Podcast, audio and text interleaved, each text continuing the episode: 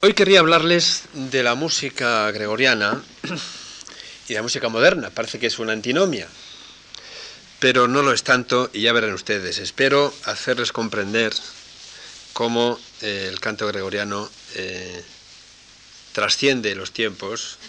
Algo ya les hice ver un poco el otro día, espero, y hoy vamos a recordar algunos detalles más.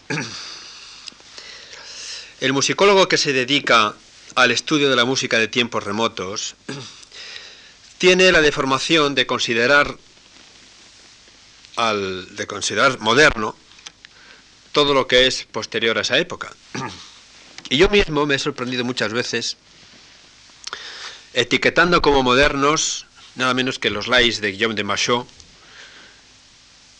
cuando estaba estudiando las canciones de los trovadores o las cantigas de Santa María de Alfonso X el Sabio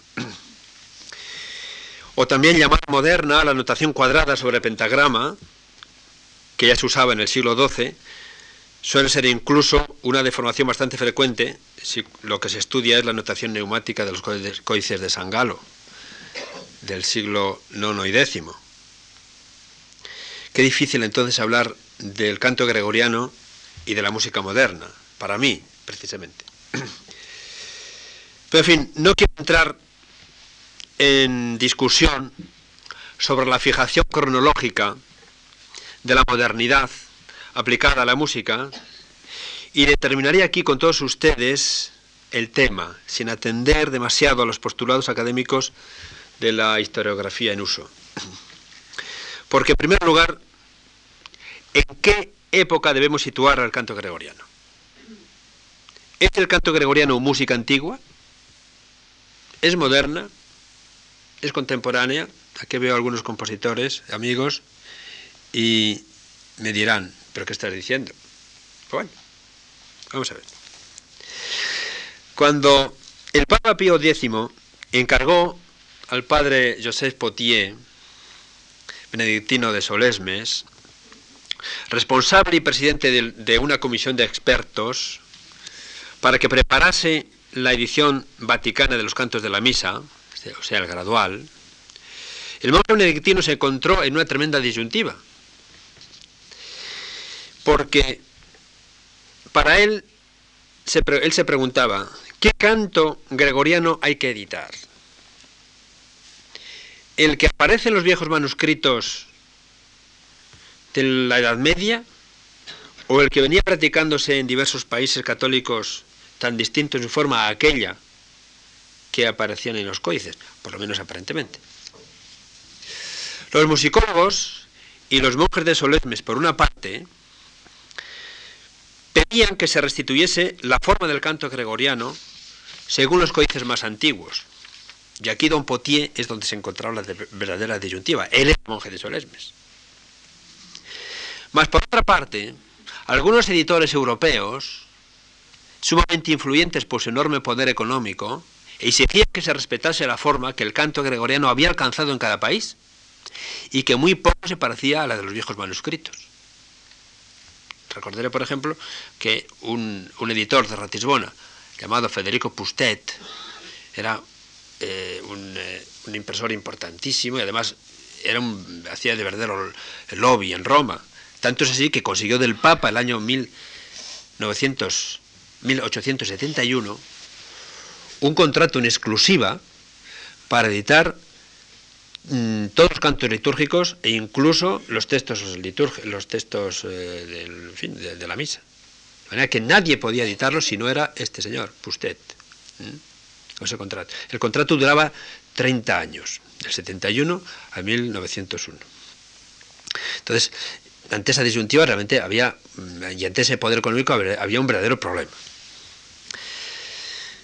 Don Potier, mm, pues tuvo que eh, ir por la vía del medio y desde luego no fue favorable en absoluto hacia para sus hermanos eh, en religión, los monjes de Solesmes, que eran acérrimos defensores de la recuperación de la tradición medieval, pero tampoco salió con los otros. Con los, eh, los eh, editores. realmente los monjes de Solemnes, eh, que habían sido restaurados por don Guéranger, el, el benedictinismo, don Guéranger, quería ante todo, el, el, modelo de vida monástica de don Guéranger no era la primitiva de San Benito tanto cuanto la medieval. Él era un romántico. Entonces el mundo medieval para él era el mundo ideal, era el mundo, lo que él llamaba eh, el âge de foi, los tiempos de la fe, el tiempo de la fe. Entonces había que volver a restaurar ese mundo medieval. Y claro, para él y para los monjes de Solerme, esos manuscritos que surgían en la época medieval, eh, pues mm, eran realmente el modelo al cual había que someterse. Nosotros ya sabemos que el gregoriano de la época medieval, de esos siglos, era eh, un gregoriano que se había plasmado en un milenio antes, durante, en un proceso muy largo. En el siglo VI ya era completo ese repertorio y durante esos siglos, por tradición oral, se vino transmitiendo hasta que llegó a plasmarse en los manuscritos, los, ya se lo dijo a ustedes el primer día. Pues bien, para Don Granger estos manuscritos eran los originales, poco menos que los originales. Y para los monjes de Solesmes también. Estos manuscritos eran el modelo al cual había que atenerse para hacer la restauración del auténtico canto gregoriano. Entonces, don Potier, entonces, ante esa disyuntiva, optó por la vía del medio. El canto gregoriano, confiesa don Potier en el prólogo a la edición vaticana, precisamente a la que él, eh, la, que él mm, eh, cuyos trabajos él organizó y él, presidió, eh, confiesa don Potier Mm, además lo, lo, hice en un estupendo latín, dice, no es un canto exclusivo de la antigüedad, porque esto sería reducir eh, al espacio de unos pocos años la tradición gregoriana. Esta tradición gregoriana, en efecto, comprende todos los siglos que con mayor o menor éxito han cultivado el arte del canto gregoriano. De manera que don, don Potier ya afirma algo muy importante, que además no era don Potier, sino era del Papa Pío X. Era, señores, el gregoriano tan vivo ha sido y tan importante ha sido el de Palestrina, por, como el de San Galo y del monje notquero. ¿Por qué? Porque ha ayudado también a rezar. También ha ayudado a que la gente, los, eh, católicos, los cristianos, manifiesten su fe a través de ese canto. Y por consiguiente, tan bueno es uno como el otro.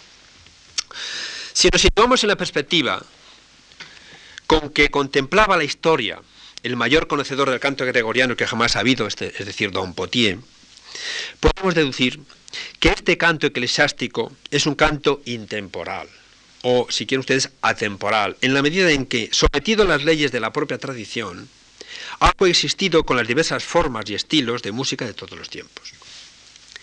Y no se trata solo de reconocer el papel decisivo que el gregoriano ha jugado en la historia como desencadenante y lugar de ensayo de las técnicas de la, música, de la música compuesta en los últimos siglos, como ya les he explicado, es decir, un lugar donde se plasma pues gran parte de nuestra teoría musical, nuestro solfeo, nuestras, nuestras pautadas, nuestra manera de, nuestro sistema de escritura, nuestras escalas, nuestros modos, nuestros tonos, eh, en fin, eh, la propia polifonía, la música trovadoresca a partir de los tropos, etc. Sino que más aún, lo que sorprende al historiador de la música de estos siglos, de los siglos más modernos, es el protagonismo que el gregoriano ha tenido como música viva, extraordinariamente influyente, mucho más de lo que pensamos, en la gran música, la gran música de estos últimos siglos, al coexistir amigablemente con ella.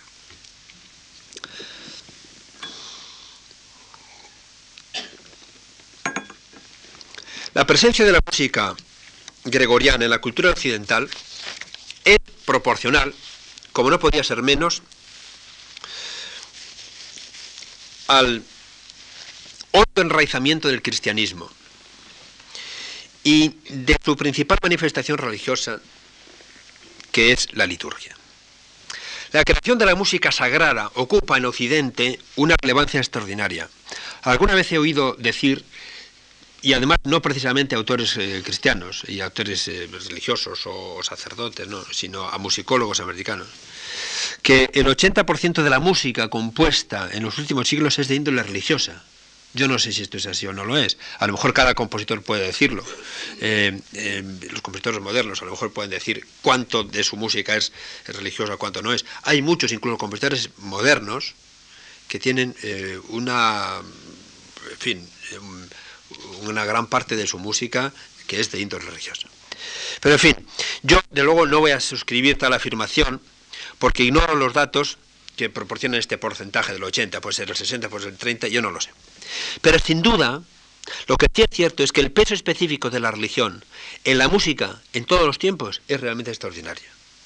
Y no hacen falta grandes estudios para reconocerlo, porque ya lo expresaba admirablemente el poeta Horacio cuando decía que la música era la amiga de los templos y de los convites de los ricos, divitum mensis et amica templis, como ustedes saben. Y en este medio, el medio del religioso, en el medio de los templos, en en el medio de la liturgia, el gregoriano es donde ha ejercido su mayor influencia, no solo, no solo durante la Edad Media, sino en el Renacimiento y desde el Barroco hasta hoy.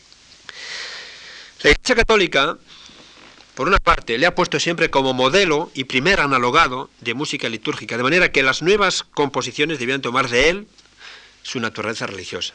Este tema es muy importante porque luego vamos a ver que muchos compositores religiosos van a mm, tomar de él mm, gran parte de sus temas. De manera que el, gregoriano es primer analogado, es casi como modelo y fuente indispensable de composición religiosa. Este principio, que ya aparece en la, en la Docta Santorum Patrum, es una bula del Papa Juan, el Papa Juan XXII, del año 1325, el año, o sea, el siglo XIV, es el que animará las sucesivas reformas de la música sagrada desde el Concilio de Trento en el siglo XVI hasta el Vaticano II, de los años 60 de nuestro siglo, como ustedes saben. Y no es de extrañar, por tanto, que en los momentos en que la liturgia se halla, por decirlo de alguna manera, más contaminada de los gustos profanos, como ocurre en los últimos decenios del siglo XVIII y primeros del siglo XIX, los compositores de música litúrgica reclamen la bondad del gregoriano como fuente inagotable de inspiración. Por otro lado, hay que atribuir al gregoriano una cualidad relevante como forjador de los códigos y arquetipos audiofónicos en los que se basa la música moderna occidental. Y en esto me interesa mucho, esto me interesa mucho destacarlo, porque ¿quién negará que las escalas diatónica y cromática y otros, eh, eh, otras técnicas, pero por lo menos las escalas diatónica y cromática usadas y experimentadas durante tantos siglos en el gregoriano, son las que condensan asimismo la materia sonora de las composiciones antiguas y modernas. Es decir, ¿qué otras notas usamos nosotros que no sean estas, estas, estas escalas? ¿Eh? La, la, música de otras culturas tiene mucho más sonidos que los nuestros, por ejemplo, la árabe. Recuérdense lo que dice el profesor Hassan Habib Tuma. Después que lo afirmara ya hace más de 70 años el arabista, Julián Rivera respecto al origen árabe de las cantigas de Santa María. Según él, los cristianos redujeron múltiples microtonos que había en las cantigas de Santa María y la redujeron al sistema diatónico que imponía justamente el gregoriano. Es decir, que las cantigas podían ser árabes con unos microtonos, pero al ser percibidas por músicos eh, cristianos, en cuyo código audiofónico solamente tenían la escala diatónica, rápidamente la situaron en dentro de esa escala. Otras culturas tienen muchos menos sonidos, escalas pentatónicas, tetratónicas, tritónicas, o sea, de cinco sonidos, no de 8, de, de, 4 o de 3, de manera que para ellos un tono o un semitono es un microtono apenas perceptible o imperceptible. Así, por ejemplo, en la África subsahariana.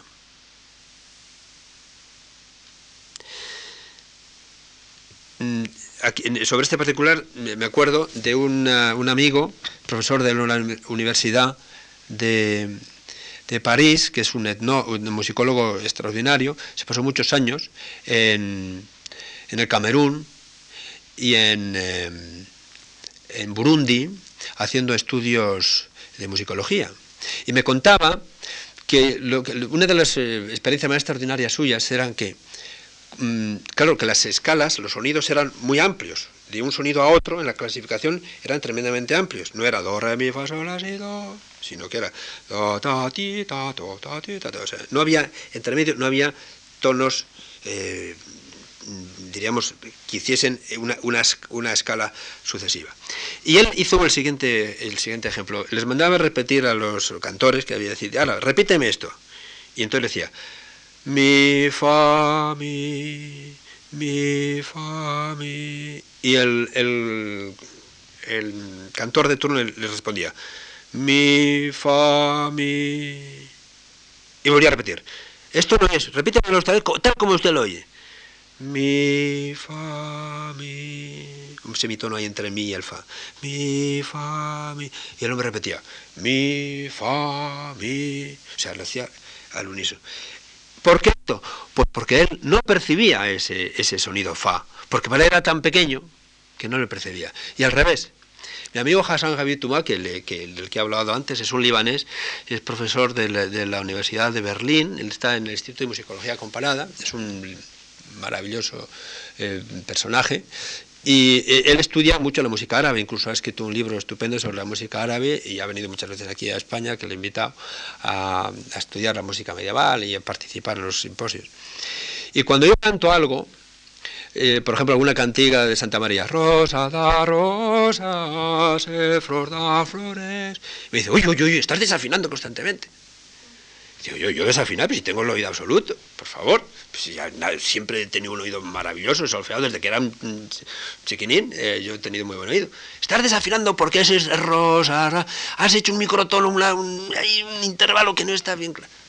Evidentemente, él tiene su oído perfectamente afinado y acostumbrado a esos microtonos y nosotros no. Entonces, claro, cuando él oye cantar a una persona y no da el, sonido exacto, pues entonces nota esa diferencia. O si da el sonido exacto y ve una que unas décimas, unas microdécimas eh, eh, más arriba o más agudo, lo capta. Y ustedes están escuchando música árabe, a lo mejor que se oye a veces en la radio o en disco, ven ustedes la cantidad de, sonidos sutiles que nosotros casi no, somos, eh, no podemos percibir. Bueno, pues esta, esta, pequeña anécdota, esta pequeña historia, nos lleva a lo siguiente. Nosotros tenemos hoy en día nuestra escala diatónica de 8 sonidos, ¿eh? más la cromática de 12, ¿eh? precisamente porque hemos estado acostumbrados a escuchar siempre esta, la música litúrgica que tiene esta clasificación, estos sonidos, esta materia sonora de 8 sonidos. Mm, otro, otro caso eh, muy, muy curioso, también sobre este particular, cuando el gregoriano se implanta en los reinos del norte, eh, el norte de Alemania, bueno, digamos que del Loira, de la, de la Loire de Loira para arriba, eh, en la época de Carlomagno, eh, evidentemente mm, el, el, gregoriano era una música de tradición oral, era una música que se cantaba en el sur, se cantaba en Roma, se cantaba en algunas otras iglesias, incluso de las Galias, pero trasciende a otros lugares. Entonces, qué curioso, Qué curioso. Cuando ciertas cuerdas de recitación ¿eh? o, ciertos pasajes hay, eh, se produce una secuencia de, de, una tercera menor preparada, por ejemplo, la, si, do, la, si, la, si, la, si, do, si, do, si, do, si, la, si, do, si, do, y hay una especie de vacilación en si, do, si, do, si, do, si, do, si. Entonces, los del norte cogen para arriba, suben la, cuerda del sí, se resuelven para arriba y evitan ese sí natural. ¿Eh? Entonces, ¿qué tenemos en el repertorio gregoriano? Pues dos, dos, versiones en ese sentido. Los que son manuscritos del norte recitarán sobre el do, el modo, en el modo, el modo tercero. Los que son manuscritos del sur, del sur recitarán sobre el sí natural. Por ejemplo, incluso hay piezas que aunque no sean de este tono, que sean de otro tono distinto, usando el mi el fa, por ejemplo, mmm, nos vamos a encontrar con que el Te Deum, Salvum fac populum tum domine, norte, do re fa fa fa fa fa re fa mi re do, salvum do re fa, en el sur, en España, por ejemplo, en los distintos lugares de, de Italia, en la tradición aquitana. Mm. Salvum fac populum tuum, Domine, do re mi mi mi mi mi fa re fa mi re do. Mantienen el semi, porque lo perciben. Cuando el Te Deum pasó a, aquella, aquellos lugares del norte, este mi no lo percibían, porque tenían una escala pentatónica, obviamente. Entonces, al no percibir ese, ese, ese, ese, ese mi, ellos pues lo escribieron como fa. Fa, fa. Así hay montones, montañas de piezas gregorianas que, están, eh, que, aparecen en los, en los manuscritos con esas, esa vacilación cuando se trata de la cuerda, de, la cuerda del semitono. De manera que también esta tradición, el tener el canto gregoriano eh, enraizado en nuestros oídos, va a influir mm, cualquier, eh, diríamos, cualquier tradición, cualquier canto que nos venga del exterior. Otro detalle, por ejemplo, que también influye en la música moderna. ¿eh? Entre los muchos ejemplos que podríamos decir. ¿Se han fijado ustedes que nuestras canciones comienzan en el grave, rápidamente ascienden hacia el determinado nivel agudo para terminar por generar la nota grave? Donde la misma, casi la misma nota donde ha comenzado. ¿Se dan cuenta los que saben música que empezamos en la tónica, subimos a la dominante y bajamos a la tónica? hacíamos un arco, una especie de arco que la frase musical es frase en arco, por lo general, bueno, hay luego diferencias y el compositor luego hace de su capa un ensayo, hace lo que le da gana, muchas veces. Pero en principio, la manera de componer grave, subes a la dominante, se desarrolla la dominante y luego vas. ¿Por qué esto? Todas las culturas son así, ni mucho menos. Si este sistema fue de otra manera, tendríamos otra composición distinta. Pero resulta que nosotros hemos surgido, o sea, nuestra composición ha surgido de una recitación salmódica. Es decir, ha, salido de la recitación de los salmos, como ya les dije el primer día. Ha surgido de que estamos en reposo, ¿eh? subimos de la nota, vamos a la dominante, recitamos y luego bajamos. O sea, es decir, es un tenor, es un recitativo ta, ta, ta, ta, ta, ta, con un portamento previo y una caída esto parece como, es, como, que es, como que es natural. Pero vamos a ver, si nuestra cultura, en lugar de estar enraizada en esta, en esta, diríamos, en esta manera de cantar o de recitar, estuviera enraizada en la música de los indios navajos o iroqueses, o de las pieles rojas de, los que ahora no existen, en Estados Unidos, que canta justamente al revés, ¿qué haríamos? ¿Eh? O sea, los indios, los indios de Estados Unidos tienen, no cantan así, o sea, tienen, empiezan,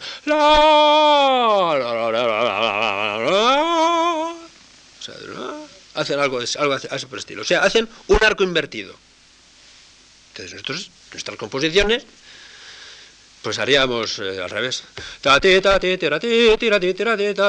Pues no haríamos. Haríamos al revés. Por ejemplo. Esto es, que pasen bromas, y parece que esto es una cosa así, pues, pero tiene su razón de ser. ¿Se imaginan ustedes un líder de Brahms en las, con unas frases eh, invertidas, si en arco? O cualquier canción española del siglo XIX puesta al revés. Claro, no quiero entrar en la presencia del gregoriano en nuestra música tradicional, que eso sería interesante, pero que está fuera de lugar. Hoy el mayor especialista en la materia eh, que hay hoy en España y quizá en el mundo entero, don Miguel Manzano, siempre lo está diciendo. La enorme influencia que tiene el gregoriano en la música tradicional, en la música de nuestro folclore, es extraordinaria. Eh, en España, por supuesto.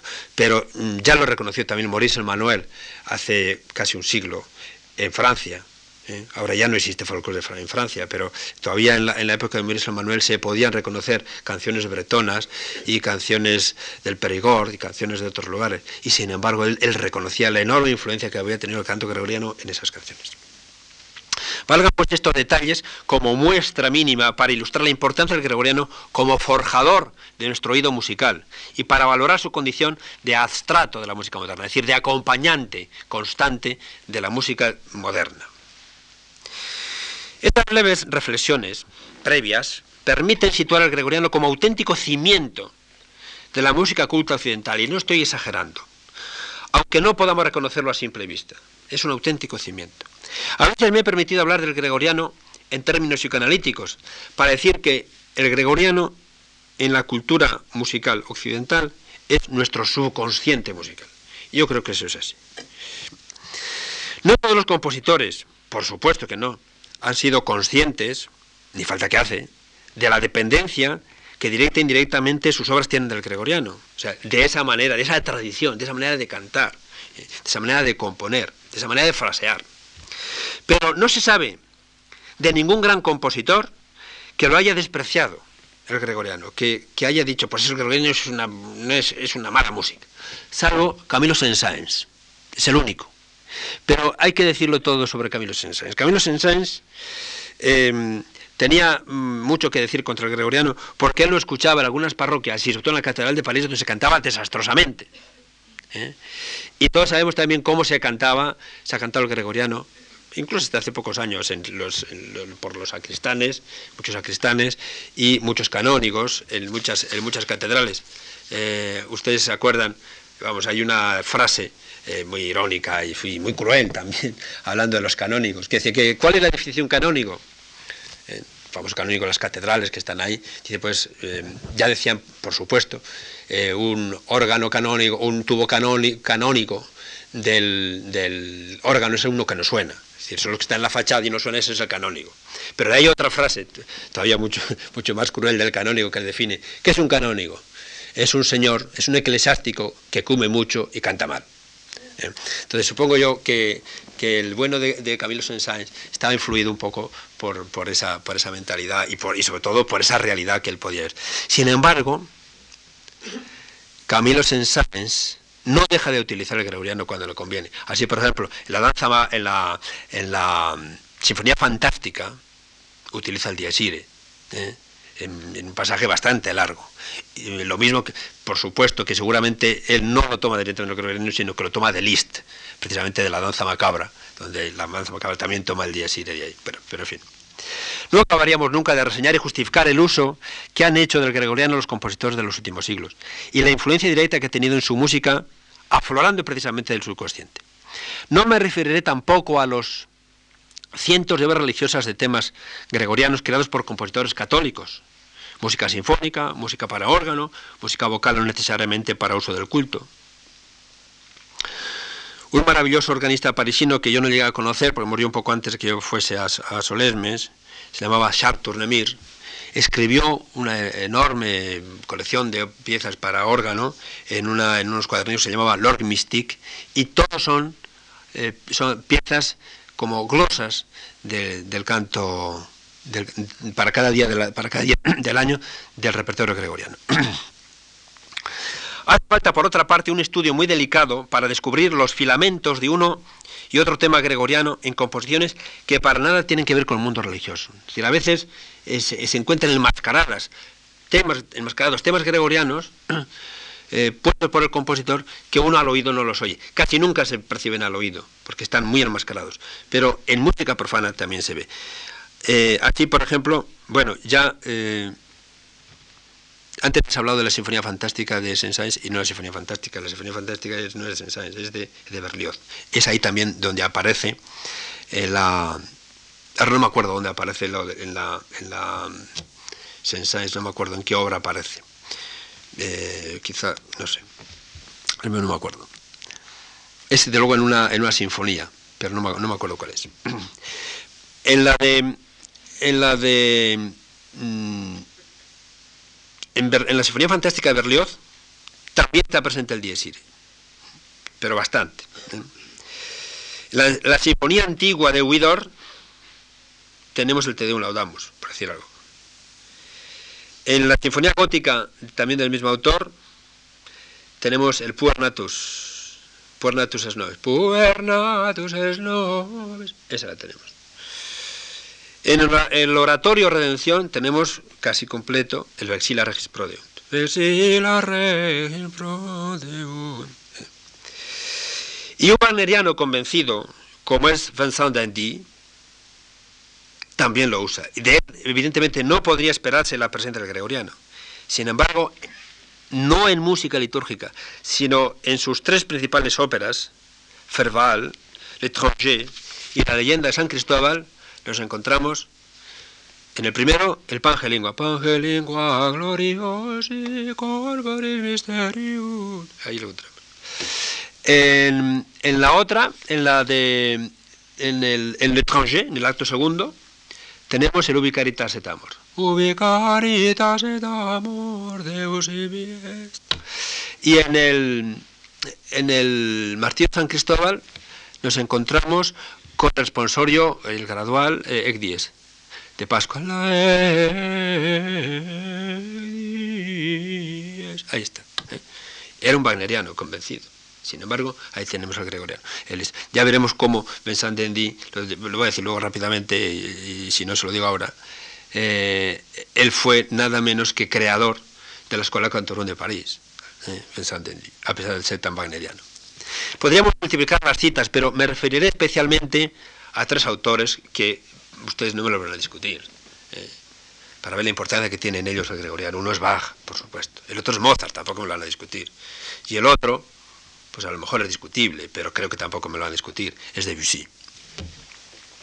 Bach, protestante, organista de la iglesia de Santo Tomás Leipzig, ¿cómo pudo recibir, siendo protestante, influencia del gregoriano?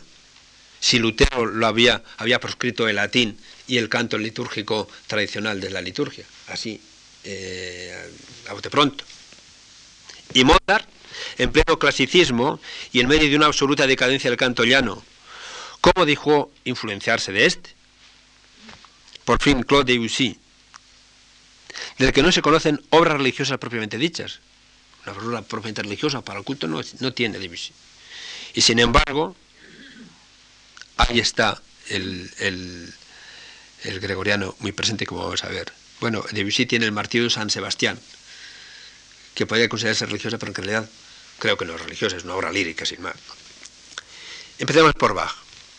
Bach, sobre Bach, un músico mal informado de la historia de la música sagrada en la iglesia luterana, podría extrañarse de encontrar melodías gregorianas en él como en otros protestantes, Pretorius, Bustejude y, y algunos otros más. ¿Eh? ¿Cómo encontrar? Y sin embargo están. Pero si se estudia en profundidad el origen y evolución de los servicios religiosos protestantes, se percatará uno del lugar tan importante que en los orígenes mismos de la Reforma tuvo el canto gregoriano. Hasta las postrimerías del siglo XVIII se advierte la presencia del gregoriano, claro está, siempre arropado y oculto dentro del gran ropaje que es la música seria y tupida del contrapunto y bajo continuo. No se va a ver directamente. O sea, eh, no lo vamos a escuchar, no vamos a, percibir, por muy avezados que, por muy conocedores que seamos del repertorio gregoriano, no lo vamos a percibir. Pero si uno ve la partitura, ahí lo encuentra. Y lo mismo que los maestros de capilla y organistas de las iglesias y catedrales católicas, los músicos de la liturgia protestantes eran fieles servidores del culto que había instaurado Lutero. Pero Lutero no se inventó la música, ni mucho menos. En un principio, como saben ustedes, no hizo sino traducir al alemán los textos latinos, tal como aparece, por ejemplo, en la Deutsche Messe o en el Ordnung del Gottesdienst, ¿eh? o sea, la, misa alemana y el, órgano, y, el, y el orden para el servicio divino. Es el año 1526.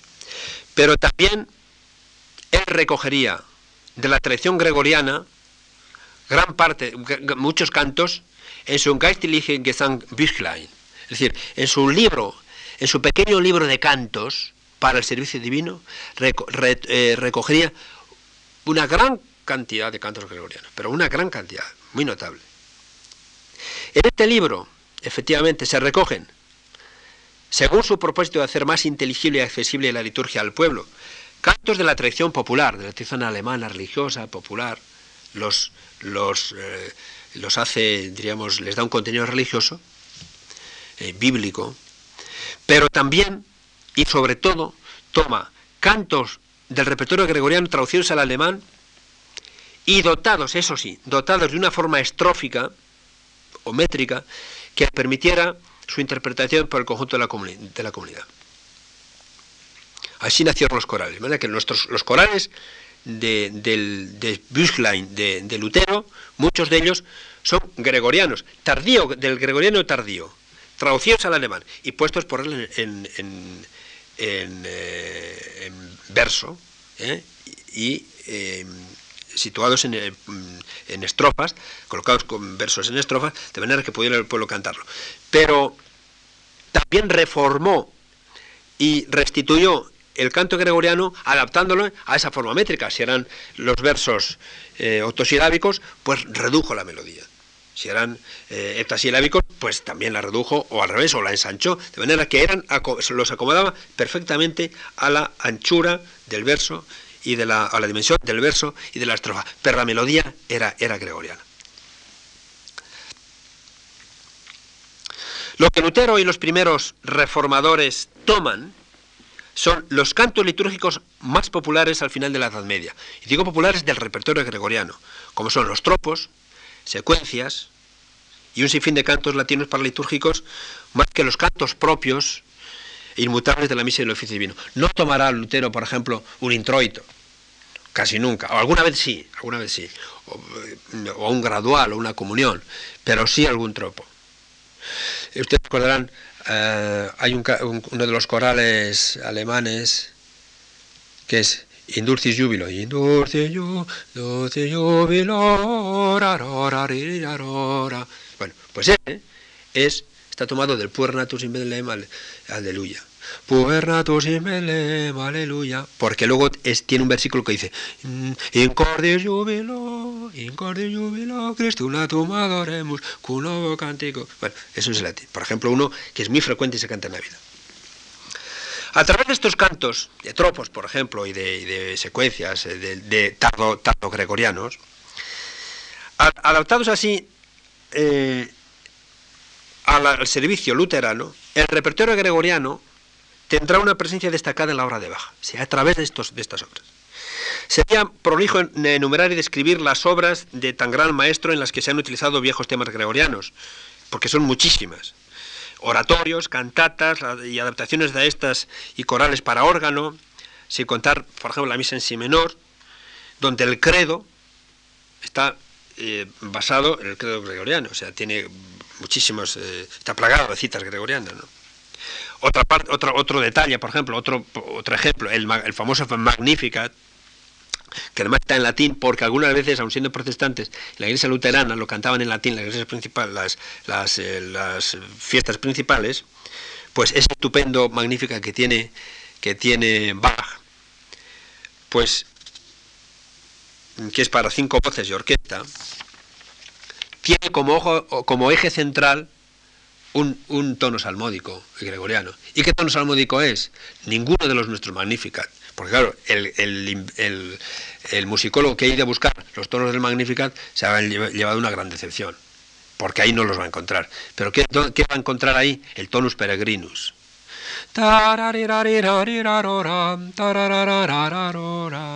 Eso es lo que va a encontrar en el Magnificat de, de Bach. En los corales para órgano, Bach utiliza dos técnicas en el tratamiento de la melodía de origen gregoriano. O bien esta aparece como cantus firmus, es decir, como canto base sobre la cual se teje el, eh,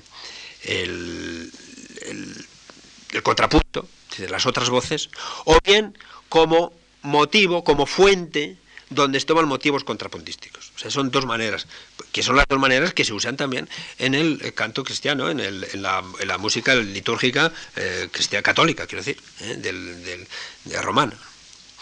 Podríamos citar, entre las piezas gregorianas muy conocidas usadas por Bach, además del tonus peregrinos que les acabo de citar, el Te Deum, Te Deum laudamos, ¿eh? cantidad de veces lo usa. Y el, más, eh, diríamos, el, más chocante, aunque antes les he dicho que no usaban normalmente piezas del propio de la misa como el introito, el ofertorio, comunión, pues sí, señor, una comunión.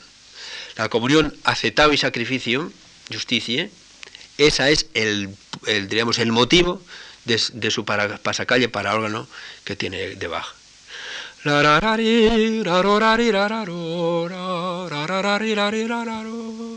Ese es el motivo del pasacalle. Es, es, del domingo décimo después de Pentecostés, en el Carnaval romano. Bueno, dejamos a Bach y pasemos a Mozart. Hablar de canto gregoriano en Mozart también puede parecer fuera de lugar, como les decía antes, y en efecto no es lícito encasillar los genios ni establecer en ellos líneas de dependencia en el decurso de la historia, como es como en biología. Eh, el magnífico libro de Jacques Monod, Le hasard, la nécessité, eh, nos dice que mm, hay cortes en la evolución que no se explican. De repente tú tienes una evolución que va homogénea y de repente, ¡pum!, un corte y se produce una especie, un algo distinto. ¿eh? Pues en la historia de la música pasiva, de repente va todo el mundo va evolucionando, la técnica con gran esfuerzo, poco a poco, poco a poco, y de repente, zaca, sale un, sale un genio como Mozart que se pone a otro nivel. Sin embargo, la personal vivencia de Mozart que tiene sobre el canto llano queda extraordinariamente reflejada en su, música religiosa, cuya producción es enorme. Ustedes saben que son más de 60 piezas, de las cuales Mm, de sus eh, múltiples obras y eh, obras maestras, una gran parte son religiosas, por supuesto. ¿eh? Y esto, esta importancia del gregoriano en Mozart, yo lo entendí hace ya bastantes años, en la primavera del año 1973, cuando asistí en Hamburgo a, la misa de Pascua, de, la, de Pascua de Resurrección, que presidía el obispo católico de esa ciudad, del norte de Alemania. La misa era muy solemne, como correspondía al día más importante del año litúrgico, y el coro, asistido por una orquesta de cámara, cantaba la un mes en Do mayor, o sea, la misa de la coronación, de Mozart, por supuesto. Y allí yo percibí, de los primeros acordes del Kyrie, una atmósfera que a mí se me antojaba gregoriana. Y yo jamás relacionaba a Mozart, jamás había relacionado a Mozart con el gregoriano. Pero a mí, me sonó aquello como a Gregoriano. Pero al llegar al Agnus Dei, la entrada de la soprano, que tiene un solo, me llamó poderosamente la atención, porque me pareció estar escuchando el Agnus Dei de la Misa Quinta, de Román, de la Misa Quinta Gregoriana, del, del Gardal Romano, que por cierto es alemán, es de origen alemán. ¿eh? Porque era el, el gregoriano es algo así.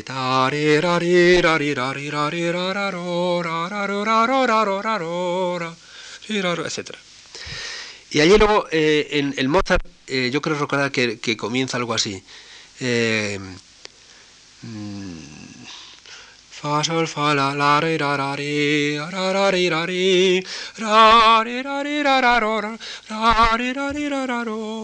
Algo así. Es, es, el, es el, soprano del Agnus de, Mozart. Y eso, eso, desde luego, es chocante. ¿eh? Eso me chocó. Más tarde he sentido gran curiosidad, luego lo olvidé y más tarde he sentido curiosidad por saber con más exactitud lo que hay de gregoriano en esta y en otras obras religiosas de Mozart. Y hay. Y a verlo, haylo, y mucho. Temas gregorianos que se desarrollan a lo largo de una pieza y que uno estaría tentado a decir que Mozart está eh, componiendo como si como un compositor del siglo XVI, utilizando el gregoriano como cantus firmus, una cosa que ya no es de la época. Y sin embargo, parece como que lo hace. Cantus firmus que pasa de una voz a la otra, ya en el propio Kiri de la columna pasa del tenor, ¿eh? Eh, pasa la soprano, luego pasa al, contralto y van pasando, va pasando notas como si fuese de, cantus firmus. Pero acuérdense ustedes del Requiem del comienzo, nada más el primer acorde del Requiem. ¿Cómo comienza el Requiem gregoriano? Requiem. ¿Cómo comienza el Requiem de, de Mozart? Requiem. Lo mismo. ¿eh? Claro que no es fácil reconocer elementos tan simples como una melodía simplicísima gregoriana en el inmenso bosque musical mozartiano. Es decir, cómo encontrar una melodía en una selva, que aquello es una selva tremenda. Mm, sin embargo, eh, la música ya está. Y cuando se mira la partitura y se mira con mucho detalle, encontramos eh, una, enormes sorpresas. En, esta hay muchísimas, eh, muchísimas piezas. Todavía, hoy podemos mm, reconocer la, influencia que Mozart ha tenido, ha podido, vamos, la influencia que Gregoriano ha podido tener al Mozart. Si, si cuando vamos a Viena, Vamos, por ejemplo, a la Kapelle a escuchar una misa, la misa de los domingos, todos los domingos hacen la misa ahí. Y ahí están, ustedes escuchando, la misa se hace como en tiempos de Mozart, salvo la, la humilía, que se hace en alemán, pero el prelado, el capellán prelado, eh, que es un nombre así muy circunspecto, y en fin, como un señor que parece sacado del siglo XVIII, por supuesto, eh, mantiene eh, todavía los, los domingos una misa que es como tiempos de Mozart. Está la escuela gregoriana, hay un corito gregoriano, están los niños cantores de Viena, por supuesto, que cantan ahí, con su coro de voces graves, la orquesta y el órgano. Entonces lo que es asombroso es escuchar el órgano, que empieza el preludio cuando entra el celebrante, inmediatamente después el introito, yo he escuchado el año pasado, el Día de Todos los Santos, el Gaudeamus, Gaudeamus, hombre, indomino, ¿eh? e inmediatamente el Kyrie, de la, el Kyrie de una misa, no me acuerdo qué misa era, de Mozart, una de las misas de Mozart, un día, el día siguiente, el día de los, otro día que fue que no fue el día de los puntos, el domingo siguiente fui y era una misa de Salieri. Entonces, uno ve cómo esa misa de Mozart y esa misa de Salieri están perfectamente insertas dentro del mundo gregoriano, porque él se cantaba el Kyrie, el Gloria, el Credo y el Agnus, naturalmente con, gran orquesta, vamos, con la orquesta, con coro y orquesta, los años cantores. Pero, pero los, eh, el, coro gregoriano pequeño que había cantaba el introito, el gradual, el aleluya, el, el, el, santurno y todas las respuestas, y la comunión. Y al mismo tiempo el celebrante recitaba las oraciones y el prefacio, lo recitaba en latín, todo recitado. Era una verdadera maravilla. Entonces, claro, yo me percataba diciendo, bueno, pues claro, si Mozart estaba escuchando todos los días, tenía su obligación de hacerlo, porque él era el, director de música de allí y tenía que hacerlo. Y si no, pues sus adelantes lo harían, pero vamos, en principio tenía que ir a hacer lo mismo que hacía otros eh, trabajos para la corte, ¿Cómo se iba a influenciar del gregoriano si le estaba escuchando a todas horas? Pues bien, entre tantas anécdotas que cuentan de Mozart, cuentan una, que yo no sé si es verdad, yo no la he visto, no la he visto documentada. Entonces, como yo soy musicólogo y me gusta ser serio y científico, pues lo digo como anécdota, pero cuentan que al final de sus días llegó a confesar a algunos amigos diciendo, mirad, yo mm, eh, entregaría toda mi obra, todo lo que he compuesto, si mm, me dejasen la autoría de un solo prefacio de la misa. La melodía simplicísima del prefacio, que le dieran a él la autoría sería más importante que toda la obra que la compuesto. Bueno, es una exageración que no se parece a nosotros, pero era el sentimiento que parece tenía, tenía Mozart. Y para terminar, hablemos de Debussy muy brevemente. Más sorprendente todavía parece ser la influencia del gregoriano en la obra de Claude Debussy. Por haberse iniciado en Francia la restauración del canto gregoriano, durante el siglo XIX parece más natural que los compositores franceses se vieran influenciados por este proceso. Ya hemos hablado de la Sinfonía Fantástica de Berlioz, quien estaba fuera del movimiento de, restauración del gregoriano, por supuesto. Pero Vincent de del quien antes hemos hablado, fue uno de los fundadores de la Escuela Cantorum, que cultivaba el gregoriano en París, precisamente. Y no hablaré de la importancia que la École de Musique Religieuse de Niedermeyer, la escuela de música religiosa que, eh, que fundó en París a principios del siglo XIX, o sea, en, el, año 1830 y tantos, una escuela que está sobre todo preocupada por la música religiosa y por el acompañamiento del canto gregoriano, tuvo esta escuela de formación de Foré, Foré realmente debe gran parte de su formación a esta escuela, el mismo Saint-Saëns y otros muchos. ¿eh? En todos ellos, y en que todos los compositores franceses, y sobre todo si son, han sido o son, fueron organistas, se ve directamente la influencia del canto gregoriano, eh, autores de esta época y de la siguiente. ¿eh? Debussy, sin embargo, es un caso especial. Como bien sabido, desde muy joven este gran músico se rebeló contra el academicismo de sus maestros. Y esta postura rebelde inconformista es la que explica también que ninguna sola nota del repertorio gregoriano aparezca en sus obras contradictoriamente. Es decir, un hombre que ya les digo a ustedes que es eh, ha recibido una influencia enorme gregoriano, sin embargo, ni una sola nota de gregoriano hay en sus obras. Pero como explica muy bien la profesora portuguesa Julia de Almendra, en su monografía sobre Debussy el gregoriano, lo que siente Debussy por la música es auténtica fascinación, por la música gregoriana. Es todo lo que trasciende decir, la atmósfera que trasciende de ese canto es lo que le subyuga. Es esa sonoridad plena cuando se escucha en una iglesia, lo que él decía. Un amigo suyo eh, se llama Julien Tierceau, recuerda que al salir de la iglesia, después de haber escuchado gregoriano a los chanteurs de Saint-Gervais, él, con el rostro iluminado y emoción intensa, le dijo, voilà de, voilà de la musique, esto sí que es música, después de haber escuchado una, una cosa gregoriana. Sabemos que Debussy en su juventud, al lado de su tía Madame Roustan, asistía con mucha frecuencia a los oficios religiosos de la Catedral de Cannes. Más tarde en París era oyente asiduo de los chanteurs de Saint-Gervais, como os hemos dicho, institución dedicada a la música religiosa y al servicio divino de esta iglesia que además fue fundada por Charles Bord.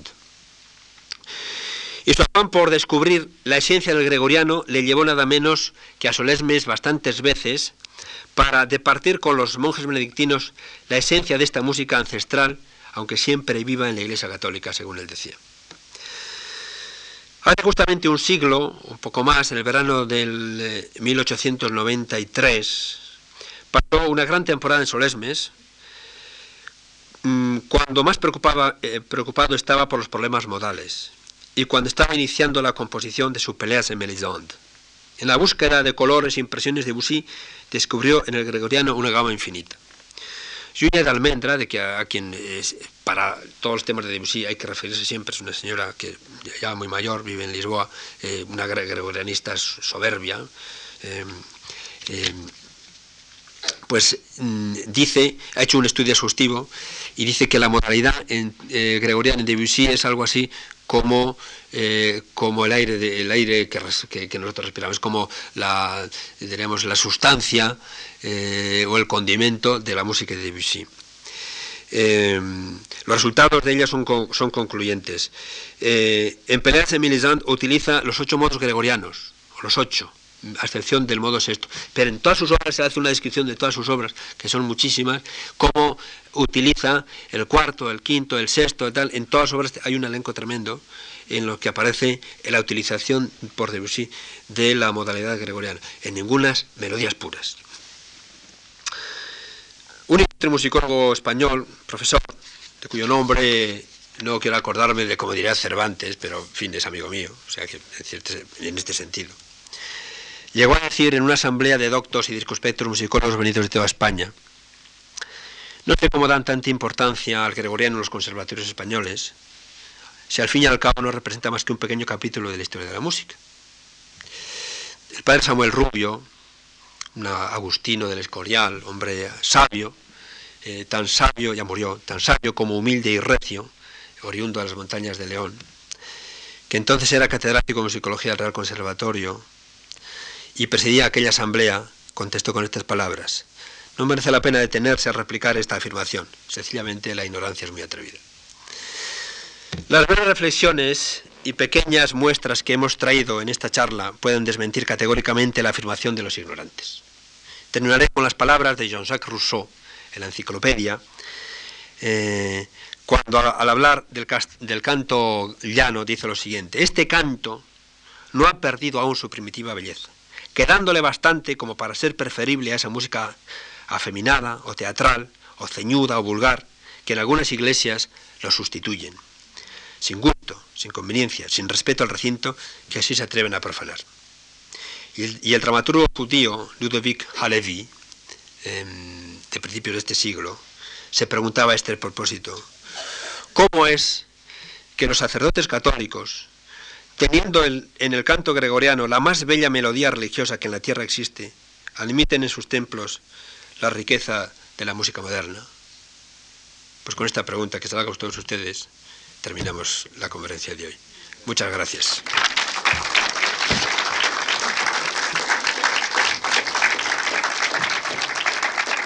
próximo día mmm, hablaremos un poco de la restauración del canto gregoriano y de la musico, musicología, la importancia que ha tenido el gregoriano en los estudios de la musicología, musicología actual, incluso para comprender la música de tiempos pretéritos. Así que muchas gracias. Hasta el próximo día.